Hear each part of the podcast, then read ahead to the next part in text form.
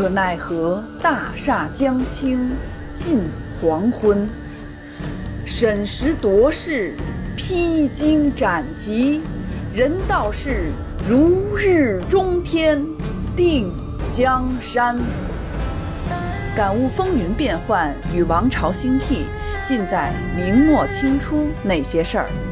本系列改编自图书《清朝开国六十年》，经作者王汉卫授权，并由喜马拉雅 FM 独家播出。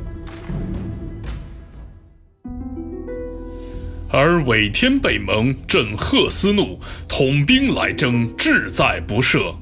今尔困守孤城，见镇守诏窃责，方知悔罪，屡屡上书求免。似此西儿小城，既不能取，将何以下忧焉哉？命尔出城面阵者，一则见尔成亲悦服，二则恕恩于尔，复以全国示人信于天下耳。崇祯九年，公元一六三六年，是惊天动地的一年。皇太极于四月十一在圣京天坛祭天。称皇帝，国号为大清，改元崇德。一个月后，五月十六，新任陕西巡抚孙传庭进入潼关，开始在镇压明末农民起义的舞台上崭露头角。还是一个月后，崇德元年崇祯九年的六月，皇太极的大清国。对大明发动了首次战争，结果毫无悬念，清军再次满载而归，兵部尚书张凤义和宣大总督梁廷栋畏罪自杀。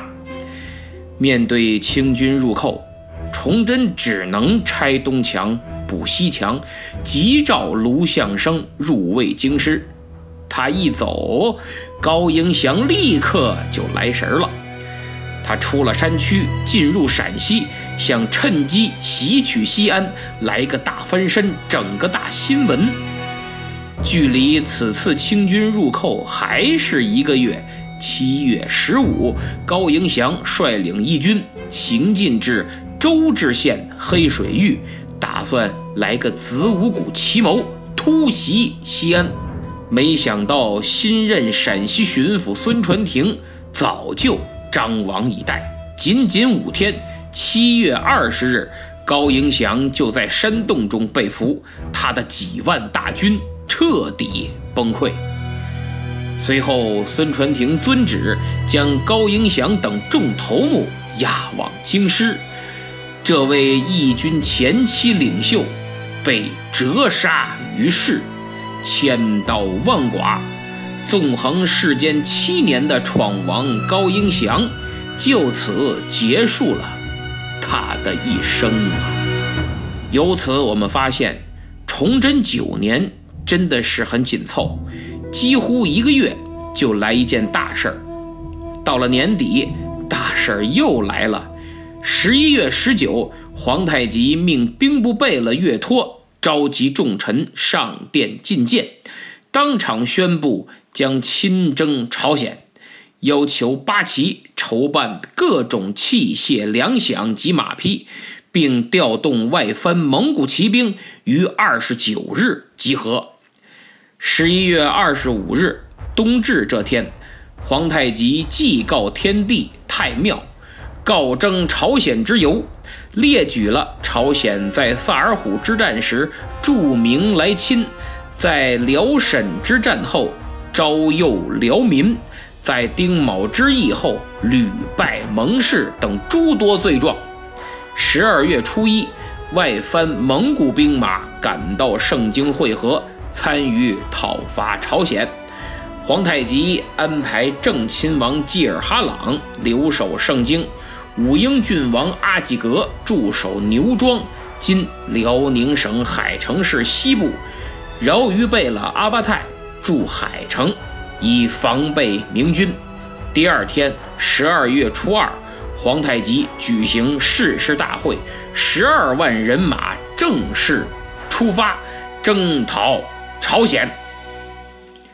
这次发兵，皇太极亲自出征，可谓他登基称帝以来的首次，阵容自然很强大。不仅满蒙联军一同出征，诸位王公贝勒贝子也一应俱全。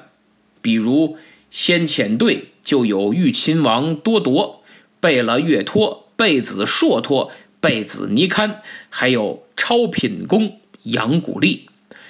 左翼由瑞亲王多尔衮、贝勒豪格率领，右翼由皇太极亲自率领，后卫。由贝勒杜度及三顺王，就是孔有德、耿仲明、尚可喜，还有石廷柱、马光远等汉臣率领汉军，主要任务是运输辎重。关于皇太极是否真的统领了十二万军队征讨朝鲜，一直以来都是众说纷纭。毕竟九年前的丁卯之役。皇太极派遣二贝勒阿敏统兵三万，就已经让朝鲜的防线瞬间土崩瓦解，毫无招架之力呀！如今却带十二万大军征讨，这个数字到底有没有水分呢？其实，在我看来，十二万这个数字还是可信的。因为这次皇太极除了安排吉尔哈朗留守盛京之外，几乎带了其他所有的亲王、郡王以及大大小小的官员将领倾巢而出，还有大量的蒙古兵助阵，再加上孔有德、尚可喜、耿精忠等一众明朝降将统领的汉兵，总兵力十二万应该不成问题。即便略有夸张、虚张声势。也不会差得太多。其实他两次征讨朝鲜下的本钱不一样，归根结底也是目的不同。如果第一次是要威服朝鲜，使其不再与明朝交好，以解决后金腹背受敌困境的话，那么这一次皇太极则是要征服朝鲜，把朝鲜彻彻底底的打倒、打疼、打怕，跪在地下。再也不敢抬头，提起大清就哆嗦。如此必然要举大兵入侵，才能达到目的。那么又一个问题来了：皇太极称帝仅仅半年，为何要首先选择对朝鲜如此兴师动众，并且还一定要将其彻底征服呢？咱们先说深层次的原因。公元一六二七年。也就是天启七年，后金天聪元年的正月初八，皇太极命阿敏、吉尔哈朗、阿济格、杜度、岳托、硕托等诸贝勒统兵出征朝鲜，史称丁卯之役。我在第三十三回讲得很详细，不再赘述，各位可以去听。战后，朝鲜与后金结为兄弟之国，朝鲜向后金开市贸易。并缴纳礼币，也叫岁币。但是金贤两国结成兄弟之盟后啊，关系发展并不和谐。首先，拒绝遣返逃人。后金要求朝鲜遣还逃人，但朝鲜拒不遣还，理由是我朝鲜的子民被你们掳去。本来我没有保护好他们，已经很难过、很自责了。现在他们冒死回归故国，我将其绳捆索绑的再送给你，那还有天理吗？所以，请你多理解吧。这是第一。第二，拒绝经济合作。后金一征朝鲜撤兵后，仍以防范毛文龙为名，驻扎部分金兵于益州。益州曾经是中朝边境重要的城市，后来呢，城市迁到了现在的新益州。后金驻军益州的做法，朝鲜就很不乐意，因为你这哪是防毛文龙啊，这明摆着是威胁我呀，所以一再遣使交涉，要求金兵走人。但皇太极很聪明，让我从益州撤兵，行。咱们先说说开市贸易和以财物赎回俘虏的事儿吧。赎回俘虏倒是很顺利，因为谁不想赶紧团圆，把兄弟父母赎回家乡？所以后金说可以赎人了。朝鲜仁祖大王实录卷十七记载：父子兄弟相失者，争欲赎还。但对于开市贸易，朝鲜则一再拖延，百般搪塞。据《春波堂日月录》卷六说：“盖恐金国托以开市，往来不绝。”就是这一开市贸易，金人往来朝鲜就太频繁了。哎，本来就烦他们烦得不得了，这下更管不住了。此外，经济往来多了，交流频繁了。明朝就会不乐意呀，那可是咱们的父母之邦，让谁不高兴也不能让大明不高兴啊。但是由于皇太极屡遣使督促，朝鲜扛不住，后金军事威胁太厉害，所以没办法。天聪二年的二月，朝鲜被迫于益州开市贸易，并许给后金米三千担。其中两千担啊是赠送的，哎，就送给你了。另外一千担是用于贸易。后金说，除了米，我还需要别的呢，比如绸缎、青布啊等等。咱们开市贸易不能光卖米呀，也得卖点别的吧。朝鲜呢也挺逗，又开始耍心眼儿，跟后金说，这个布匹呀、绸缎我也生产不了，嘿嘿，没那技术。我们都是拿米和明朝或者皮岛上的商人呐做生意买的，我们自己都不够用呢，所以呀没法卖，真卖不了，您多担待吧。哎呦，给后金气的哟！你他妈跟我装什么孙子？你少跟我玩这里个楞！贸易必须扩大，光一周开市不行。于是后金又提出两国在图门江边的会宁开市。朝鲜不得已又在会宁开始贸易了，但卖的还是土特产为主，技术含量高的后金特别需要的还是基本上没多少，甚至没有。朝鲜玩的非暴力不合作，让后金非常头疼。皇太极明白你这还是不服啊，于是第二年一六二九年。后金遣使要朝鲜称臣，改兄弟之国为君臣之国，这样就名正言顺的让你干啥就得干啥。但是朝鲜不吃这一套啊，一再推诿，就是不答应。这时候正是几次之变，皇太极正在进攻北京，铲除袁崇焕，所以没空搭理朝鲜。一六三零年五月。后金二贝勒阿敏被明军击败，放弃了永平、遵化等四城，大败而回呀。朝鲜得知是喜出望外啊，好一顿庆祝，高兴得不得了，比自个儿打了胜仗都高兴。而且当年应该给后金的岁币啊，都大为减少。皇太极大怒啊，扣留了朝鲜使臣，致书朝鲜，言辞谴责。据《清太宗实录》卷二十六所载，皇太极说：“想贵国供奉南朝甚繁，使官往来期所无限，此则何甘心？而独与我些少之物，就是你们给明朝那么多东西，还上赶着给他们，都管你使劲的要，你到我这儿是能少给就少给，能不给就不给。”你们觉得合适吗？然后呢，皇太极又说了点狠话，但是有理有利有节，而且对朝鲜呢也很尊重，一口一个贵国贵国的叫着，朝鲜不敢造次，只好补上了差额呀。第三，拒绝军事合作。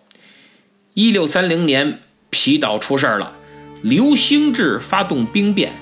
杀了陈继胜等很多人，岛上大乱。一些原居辽东的蒙古人这时候就趁机逃了出来，想借道朝鲜投奔后金。朝鲜就不许这些蒙古人登陆，还派兵截杀呀。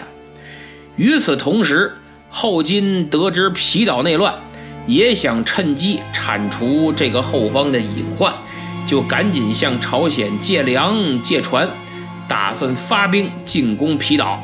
但是朝鲜断然拒绝。后来登莱兵变，明军叛将孔有德和耿仲明率众投降后金。后金命朝鲜接济孔耿二人粮草，朝鲜不但不接济，反而派兵协同明军截杀。这个前面我也讲了，平定登莱兵变，朝鲜确实出力不少。后金就非常生气呀，致书朝鲜，强烈谴责其帮助明朝的背叛行径。朝鲜则称孔耿二人乃天朝叛将，不应接济。那意思是咱俩是兄弟之盟，不假，但人家大明是天朝，跟咱俩不是一个档次、一个重量级的。我可不敢因为你得罪天朝，那是我的父母之邦啊！没人家，当年我就被日本灭了。除了以上三点，双方在互通文书中，也往往因用词而起争执。起初，朝鲜致书后金用“奉”，后来改用“致”，哎，就致书的“致”。据《清太宗实录》卷二十七记载。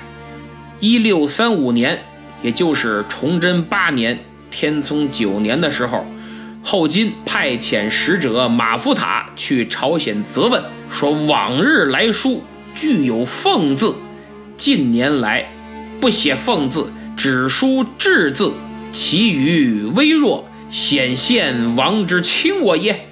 就是你们朝鲜国王，这明摆着是轻视我大金呐。那么这类的扯皮呀特别多，不胜枚举。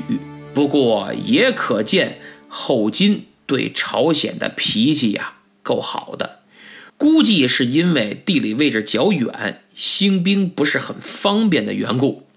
那么听我讲了这么多，大家不难发现，丁卯之役，朝鲜称为丁卯胡乱。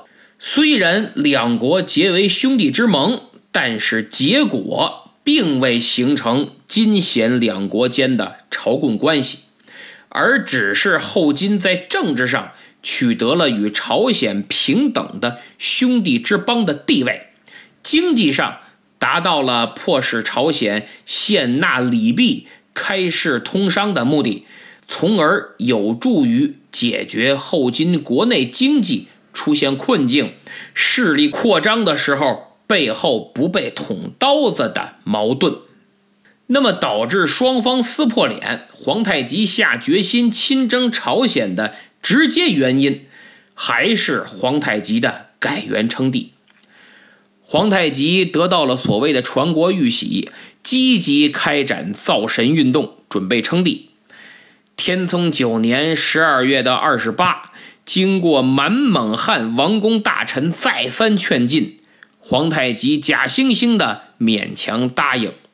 据《清太宗实录》卷二十六所载，皇太极说：“朝鲜兄弟之国，宜告之。”于是派遣英额尔岱、马夫塔等，以吊唁刚去世的朝鲜仁祖王王妃韩氏为名，率巴和硕贝拉。十七固山大臣及蒙古使臣等等来到了朝鲜，致书国王李宗，希望朝鲜共同劝进尊号。哎，就是你也加入演出队伍，一起唱一出皇太极称帝的大戏。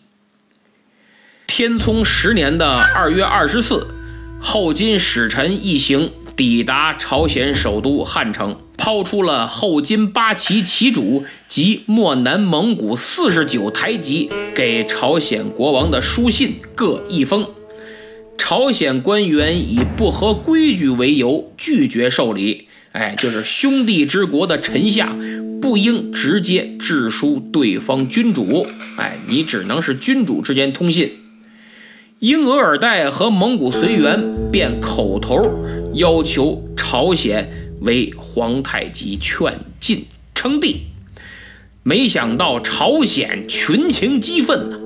据《朝鲜人祖大王实录》卷三十三所载，大臣洪义汉上书谓：“臣坠地之初，只闻有大明天子耳，我国称之以小中华。今乃服侍胡虏偷安仅存，其余祖宗何？与后世何？”这话说的铿锵有力，掷地有声。他立主。鲁其使而取书，韩其首，奏闻于皇朝。如以臣言为谬妄而不可用，请先斩臣头以谢使。就是把使者杀了，把脑袋送大明去。如果觉得我说的不对，那就把我杀了。弘文馆的僚属也纷纷上书，说其人以堂堂礼义之邦，俯首犬羊之虏。各位看看啊，他们把满洲人叫胡虏，哎，就是野蛮人，还加上犬羊做定语，就是狗羊一样的野蛮人，哎，俯首犬羊之虏，为祖宗之羞乎？就是咱们朝鲜的列祖列宗。都觉得丢人呐！虽以国弊，可以有辞天下后世也。就是咱们就算被他们灭了国，也会流芳百世、流芳后世的。另外呢，还有一百三十八的太学生联合上书，请仁祖斩史焚书，以明大义。在这种一片激昂的气氛中。人祖拒不接见后金使者及随行的满蒙大臣带来的信件，一概不收。后金使臣天天催着要见国王，要朝鲜回复国书。朝鲜国王也挺逗，不仅不见使者，不回复国书，还令臣下呀每日与后金使者讲理。哎，每天开辩论赛。你说他们是讲理的人吗？这明摆着是我打，肯定打不过你。哎，打过一回了，是吧？但是我能骂死你，我。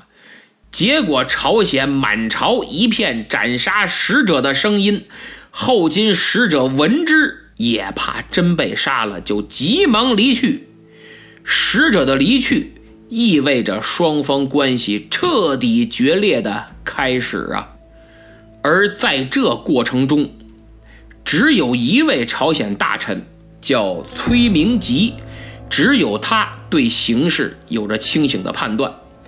他上书仁祖说：“别不见金使啊，别不给他们回复国书啊。按照规矩和礼制，咱们该见见，该回回。对其背礼之言，有理有利有据的驳斥，如此。”与大明的君臣之义，与后金的邻国之道，都能得以两全。别给他们开战的理由。此虽权宜避祸之策，但不可不思啊！那意思是真打，咱打得过吗？上次就打得稀里哗啦的，现在明朝自顾不暇，更没空管咱们了。他在奏书里恳切地说：“事机一误，后虽悔之，不可及矣，请令庙堂易处啊。”那么，《朝鲜人祖大王实录》卷三十三记载了他奏书的全文，看得我真是佩服他的勇气和政治眼光呀。虽然他名字听着有点像催命集，其实。他应该叫救命急，可惜他的建议早已淹没在一片焚书斩史的喧嚣声中。在这些人眼中，他就是胆小鬼，就是卖国贼，是投降派。而这些主战派才真的是催命急。所以，如果朝鲜君臣多一些这样理智、实事求是的大臣，少一些愚忠而又冲动的大臣，特别是少一些通过所谓政治正确来站队，从而谋取私利的大臣，历史就会改写，国家就会少遭受无妄之灾。过去是这样，现在是这样，将来也是这样，任何国家都是这样啊。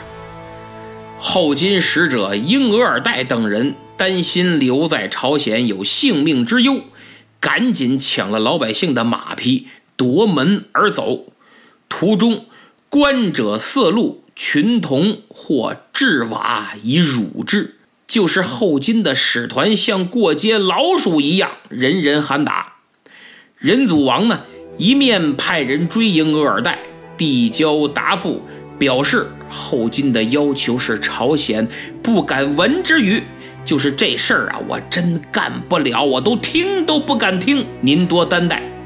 另一方面，于天聪十年的三月初一，向朝鲜八道。下达了以绝和备御为内容的谕书，就是仁祖国王签署正式文件，下发全国，表示公开与后金决裂，然后全国总动员，积极备战。朝鲜仁祖大王实录卷三十三记载了仁祖的文告，写得很精彩，摘几句给大家听听：丁卯之变，不得已。时许机迷，而欲贺无厌，恐吓日甚。此诚我国家前所未有之羞辱也。韩垢忍痛，思将亦有所愤，以免此辱者，岂有极哉？今者此鲁亦似猖獗，敢以剑号之说，托以通义。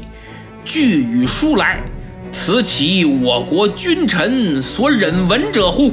这段的意思就是上次不得已与后金结盟，但这些俘虏贪得无厌，欲壑难填，对我威胁日甚，真是我朝鲜从未有过的奇耻大辱啊！我虽隐忍。但时刻都想奋起一战，如此才能缅怀死于胡虏的将士子民，洗刷多年的耻辱啊！现在他们越发猖獗，居然僭越称帝，送国书让我朝鲜表示支持，我忍不了，满朝文武忍不了，举国百姓也断难再忍。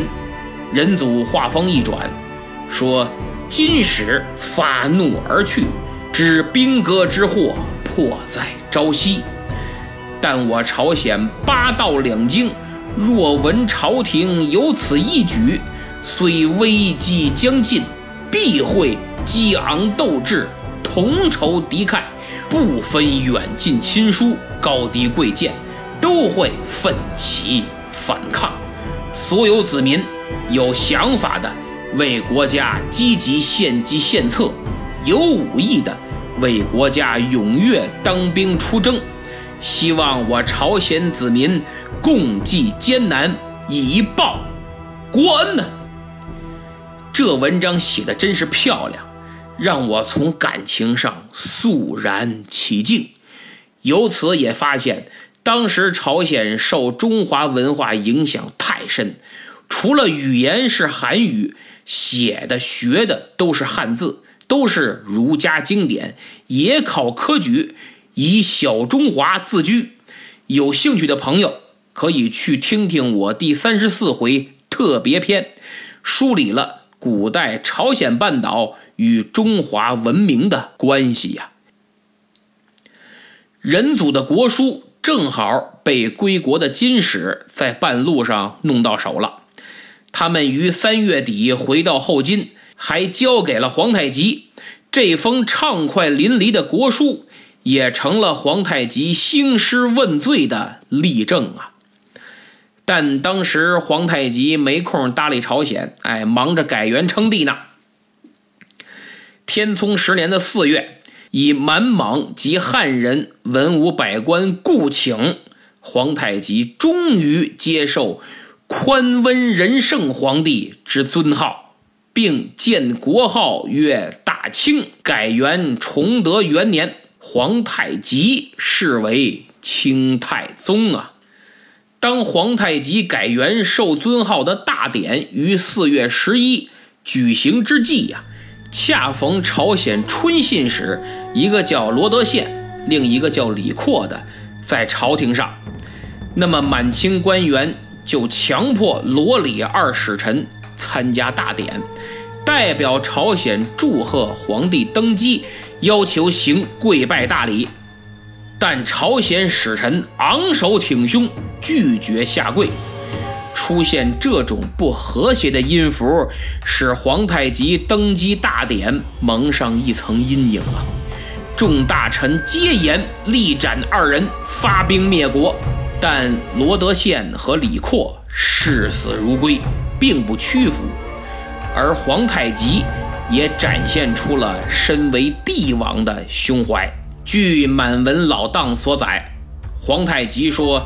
朝鲜国王使臣罗德宪、李阔无礼之处难以枚举，此皆国王有意构怨，欲我先起信端，杀彼使臣，然后加我以背弃天盟之名，故令其如此耳。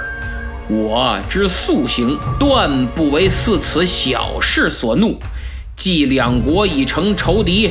兵刃交接、混战之际，遣使来亦无杀戮使者之理，杀之非人君之义也。于是皇太极放二使归国，并且让他们给仁祖王带个话儿，说：“尔王若自知悔罪，当送子弟为质；不然，朕即于某月某日举大军。”以临而敬，这是《清太宗实录》卷二十八里的原话。但皇太极等来的不是朝鲜的认罪悔过和人质，而是另一封充满斥责的国书啊！其实事到如今，客观的讲，皇太极还真没有被蒙，也没有任何过分之举。倒是朝鲜十年来阳奉阴违，甚至明着不履行已经签署的盟约内容。当然，你站在明朝的角度来说，应该为朝鲜叫好。但是从法律来讲，这是不对的，没有契约精神。而崔明吉就看到了这一点，他说：“近来鲁人本无别情。”而我国先自失道者多矣呀，是我之信义反落鲁人下矣。就是这么多年来，后金并没有过多的要求咱们，也没有什么无理之举，而是咱们确实做了很多不好的事情，是咱们的信义已经落在了人家野蛮人的下边啊。其实对皇太极来说，你朝鲜同意也好，不同意也罢，没有卵用。这次派人告诉你，我称帝是看得起你，让你跟着一起劝进，是给你城门大的脸。因为我登基称帝，好歹也能算你一功。可你给脸不要，行，我这地也称完了，该好好收拾你了。上次让你跟我一起坐着，你嫌难受呗？哼，这回我坐着，你跪着，让你难受到家。于是，在劫掠完明朝之后，崇德元年（公元一六三六年的十二月初二），皇太极亲率大军征伐朝鲜，和硕李亲王代善、瑞亲王多尔衮、豫亲王多铎。多罗贝勒岳托等跟随大军出征，朝鲜史称为“丙子胡乱”或“丙子鲁乱”。现在看来，之前对明朝用兵，也是让大明的朝局更加混乱，彻底无力顾及朝鲜。皇太极果然是深谋远虑啊！这次出击，他采取的是避实击虚之战略，置朝鲜防守较坚固之益州、安州等不攻，而是以闪电战。十二月初三，命户部城正马福塔、前锋大臣劳萨率前锋三百人，仰作商人，率先从沙河堡（今辽宁鞍山沙河街道）出发。十二月初八，公历的一六三七年的一月三日，这支清军悄悄渡过结冰的鸭绿江，丙子之役就此开始啊！这支清军前锋部队一路高歌猛进，直奔朝鲜王京。紧随其后的是玉秦王多铎、贝子硕托和尼堪率领的另一支。一千人的队伍进行接应，如入无人之境啊！多尔衮豪格率领左翼满洲三旗、蒙古三旗及外藩蒙古左翼兵，从宽甸入长山口。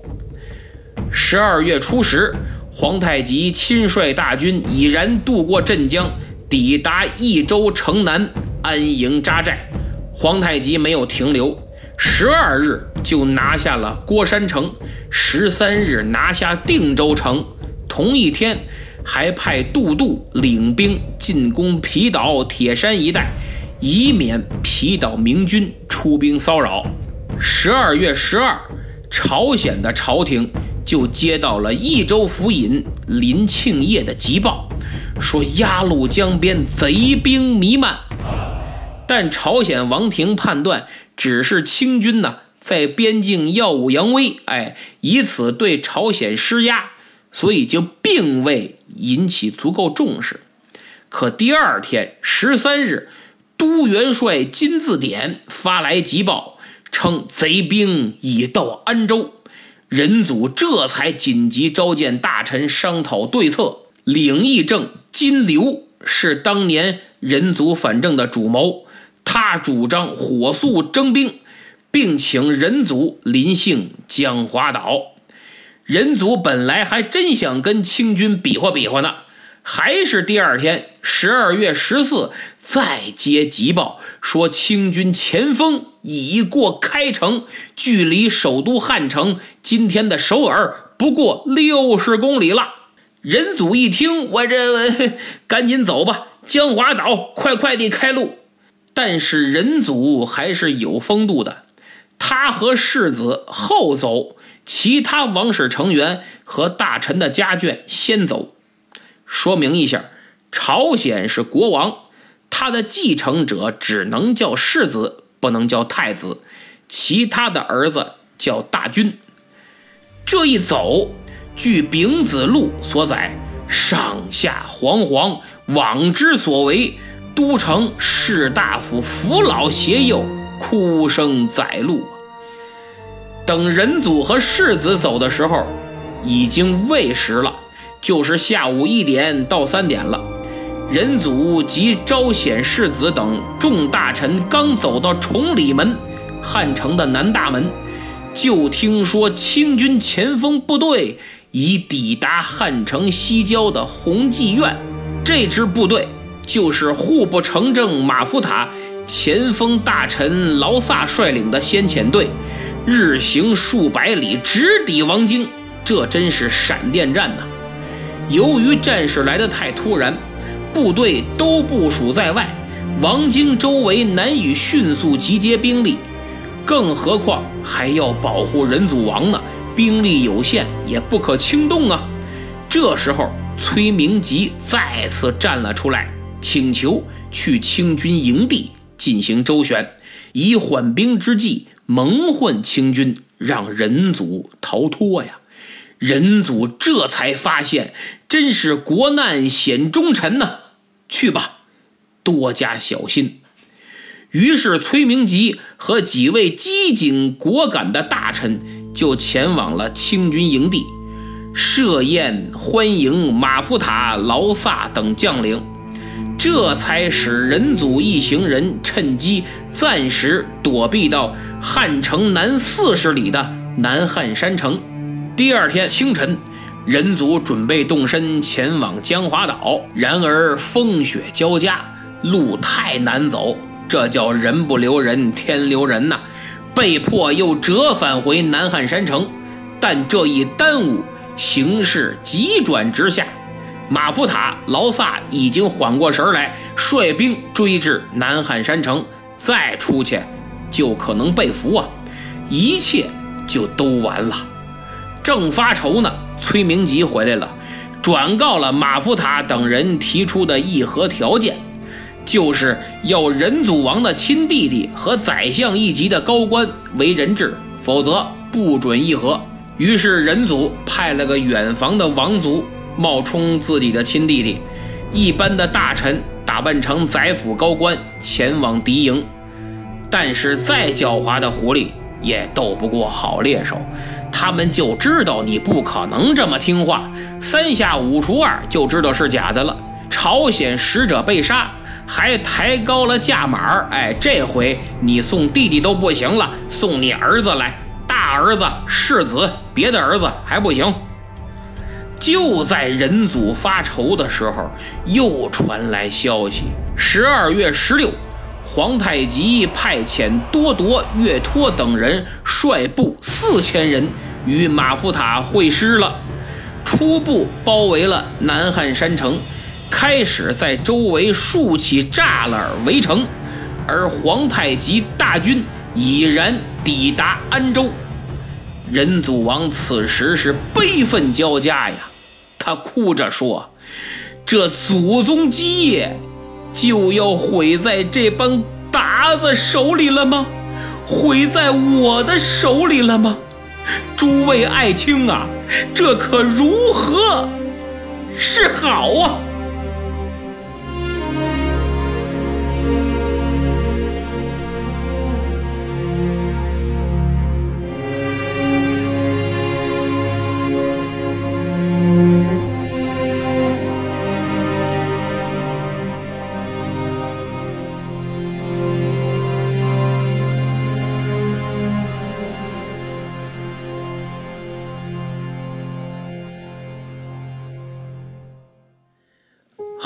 节目听完了，现在进入感谢粉丝的环节。上一期节目第七十二回擒杀闯王抢到沙发的是踏州关云，哎呦，这名字起的可真好，文学范儿雅致。他的评论倒是很简单，就一个竖大拇指的表情。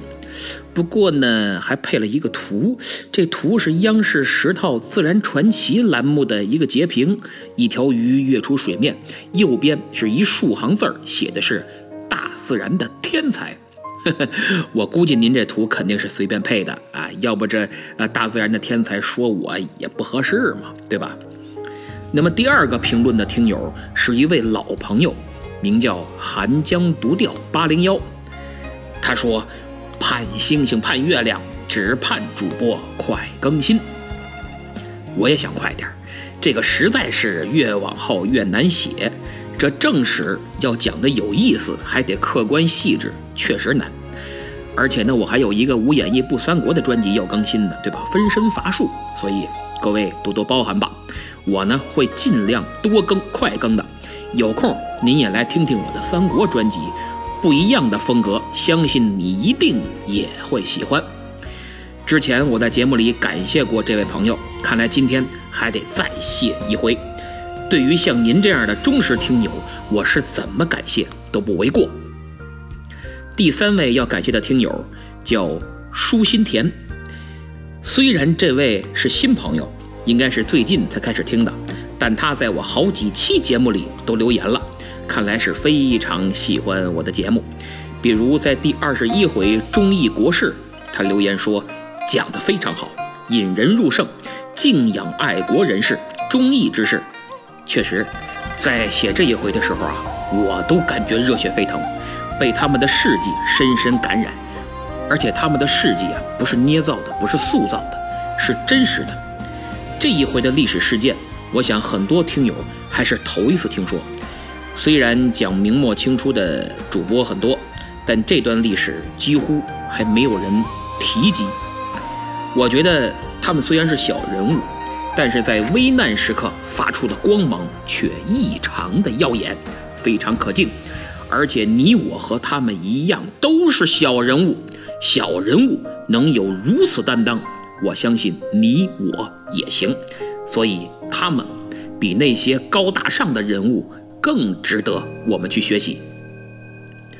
为了感谢以上三位朋友和众多听友长期以来对我的支持和抬爱，主播特为大家献上今年双十一的福利。哎，你不能老嘴上感谢是吧？得来点实际的。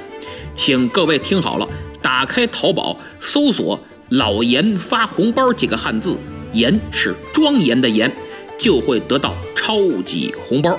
从今天起到双十一的当天，一天每人可以领三次红包，最高是一千一百一十一元的现金。不过这个我没法控制，出来混全靠运气。我能保证的是，如果你第一次领，必中两个现金的超级红包。今年的双十一，就请老严助你一臂之力。记住。打开淘宝，搜索“老严发红包”几个汉字，“严”是庄严的“严”。当然，你也能告诉其他人，有钱一块省吗？这喜马拉雅的羊毛不薅白不薅吗？听不听节目是次要的，先把红包领了才是王道。最后提醒大家，好钢用到刀刃，有钱花对地方，一定要避免冲动，理性消费。好，咱们下期再见。